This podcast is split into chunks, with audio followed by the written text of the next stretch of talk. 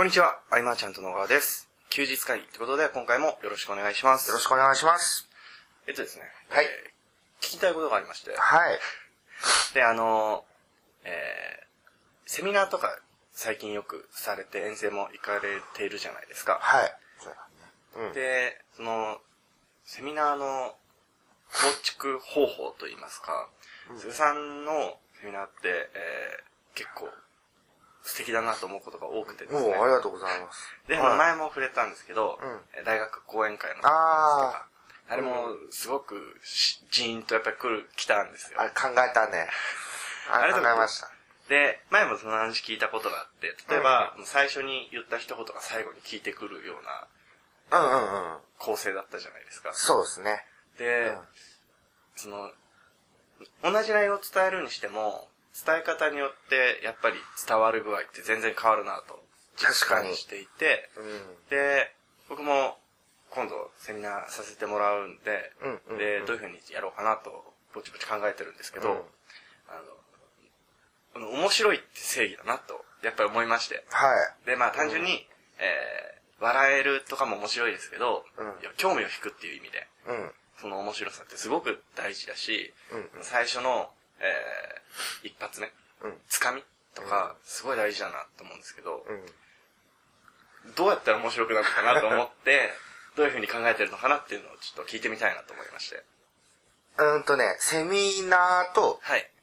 講演がなんかちょっと別物になってるとこがあって、はいその講演寄りな時は、はいそのメッセージをいかに、はい。えーこう、刻んでもらうかっていうところで、はい。ああいうストーリー仕立てにするわけはい。です。はい。えーいわばその、映画の構成をキュッとこう、はい考えるようなのと同じような感覚ではい。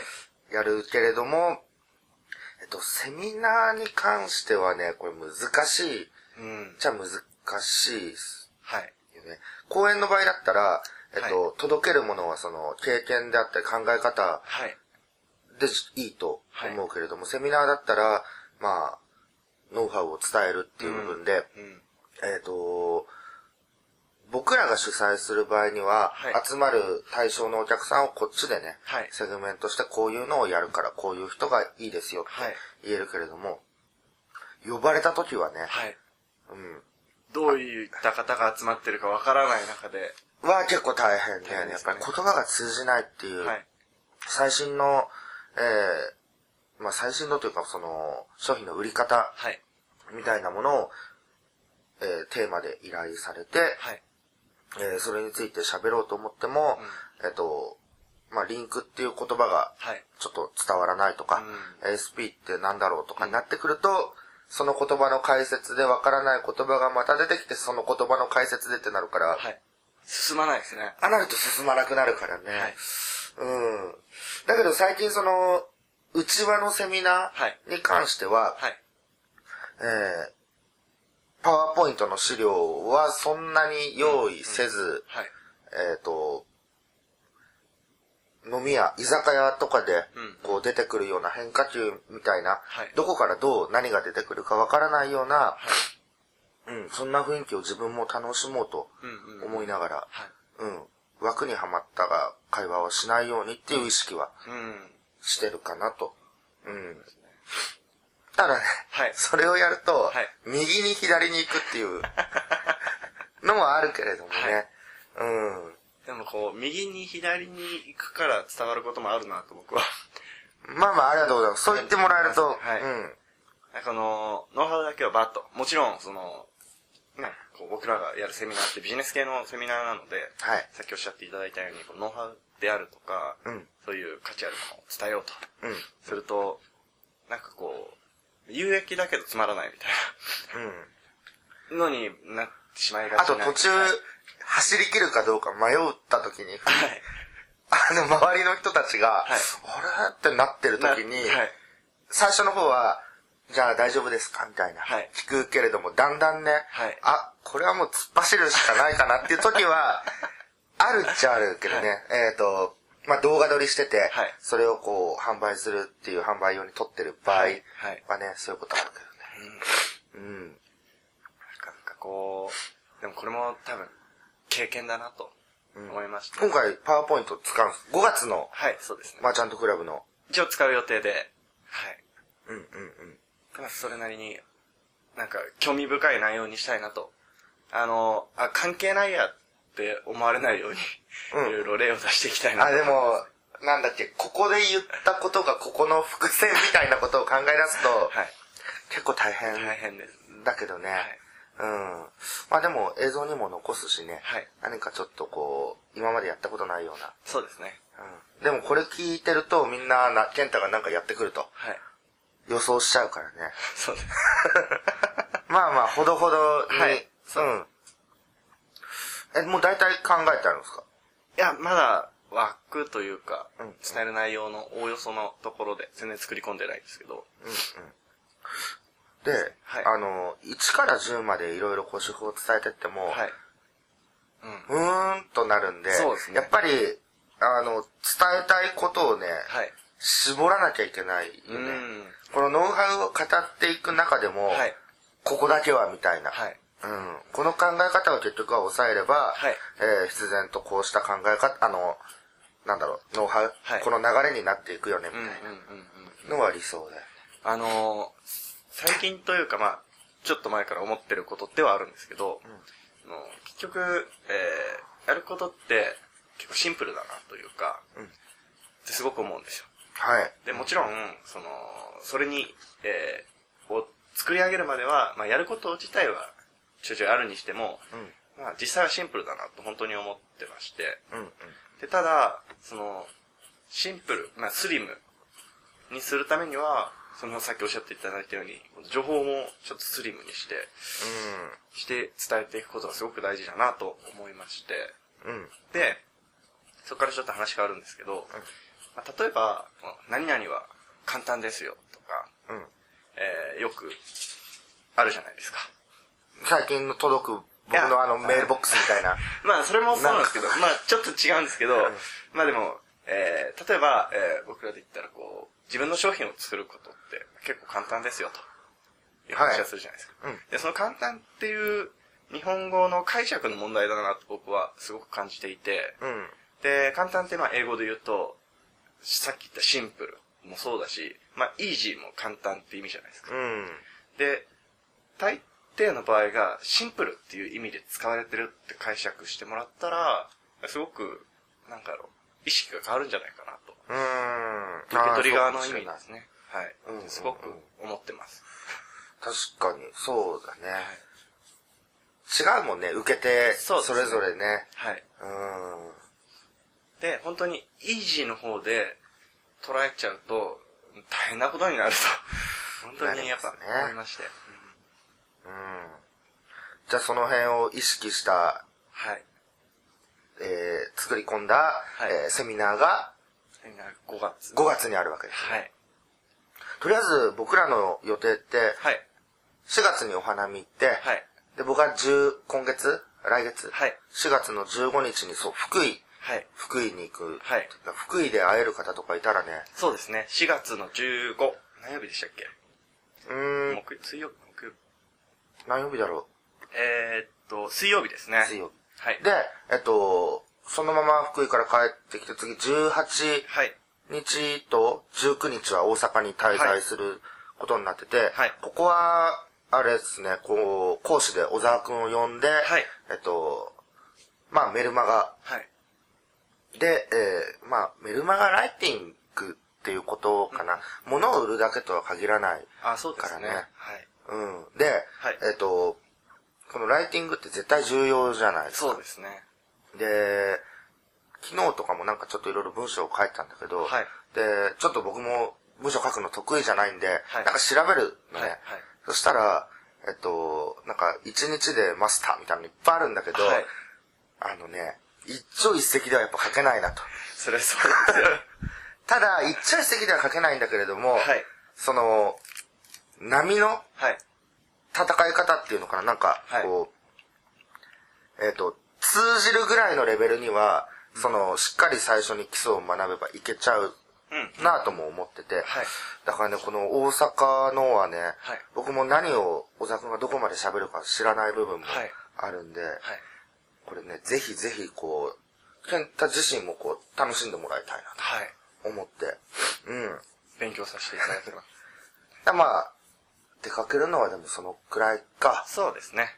だね。はい。うん。あじゃあもし、あれです。例えば、えー、福井県の、えー、4月15日の福井県4時間喋るからね。に、あなんか行きたいと。はい。近いし行けるってないう方は、うん。須田さんの方に連絡してもらえばいい形ですかね。それともなんか、あ、いや、僕でも大丈夫です。あのー募集ページとかよくまだちょっと分かってないはい。けれども、うん。連絡もらえたら、はいえっ、と、返、直接こう、返信するので、はいまあ、Facebook でも、えっ、と、LINE アットでも、はい。OK です。はい。で、あと、4月の、その、えー、大阪の、さっきの小沢さんの方は、うん今回外部から受付ってするんですか？えっと、はい。もうしようと思ってたんですよ。はい。だけれども、えっと、18日だよね、それがね。はいはいでも19日に、はいその、小沢くんの教材の、えー販売2周年記念セミナーが大阪で行われると。はいせっかくならそっち行った方がいいんじゃない、うん、そうですね。で、僕らが言っちゃあれなんですが、はい。うん。で、それに僕らも参加するというかねね。、はい。行かせていただくので、はい。うん。だから、あの、日程が空いてる方へ、そうですね。うん。で、19日の方は、詳細は、はいこれもまたまだ出てないんで、うんうんどっちにしても18日、19日、はい両方とも大阪で、はいえーセミナーがあるので、はい。えっ、と、ちょっと興味があるよという方は、はい健太が僕に連絡してもらえたら、はいえっと、その日は、えーえー夜もですね、はい。はい、一緒になんかワイワイできるんじゃないかなと。はい。うん。ありがとうございます。はい。で、あの、まだもう少し時間もあるので、うんもう一つお話ししようかなと。はいお話というか、お聞きしようかなと思うんですけど、はいあのーまあ、一言に情報って言うと、まあ、いろいろあるじゃないですか。もちろん、えーメルマガが届くものも情報ですし、んで、例えばサイトにある、えーのも情報ですし、うん。で、まあ、いろんな情報がある中で、あのー何種類かあるなと僕は思ってて、はい。で、要は、広告と言われるものもあれば、まあそうじゃなくて、えーノウハウ的な、うん。そういう情報もああるなと思ってて、その、目の前の、まあ今、すごい情報がいっぱいある時代なので、うん目の前の情報が、えー自分が求めてる情報なのかどうかっていうのを、選ぶ側が判断する必要があるなと、やっぱりすごく情報の取捨、選択。はいはい。思うんですね。なんかこう、まあ、やっぱりほっといても情報が来るじゃないですか、言っちゃえば。うん。でその情報が本当に求めてるのかどうかっていうのは、もう本当に吟味しないと、うんえー追いつかないし間に合わないし、間に合わない。うん。なので、そこって、まあ、まあ僕らもこう、ね、こう、広告を出したり、広告という意味で情報を出したりすることもまあ、うんあるっちゃあるので、まあ、あの、温度メディアでもはい、有益なコンテンツを書いていきましょうとはいなってきて、でもそれが次第に、えっと、ランサーズとはか、クラウドワークスではい、今や300円で書いてくれる人がいっぱい。はい。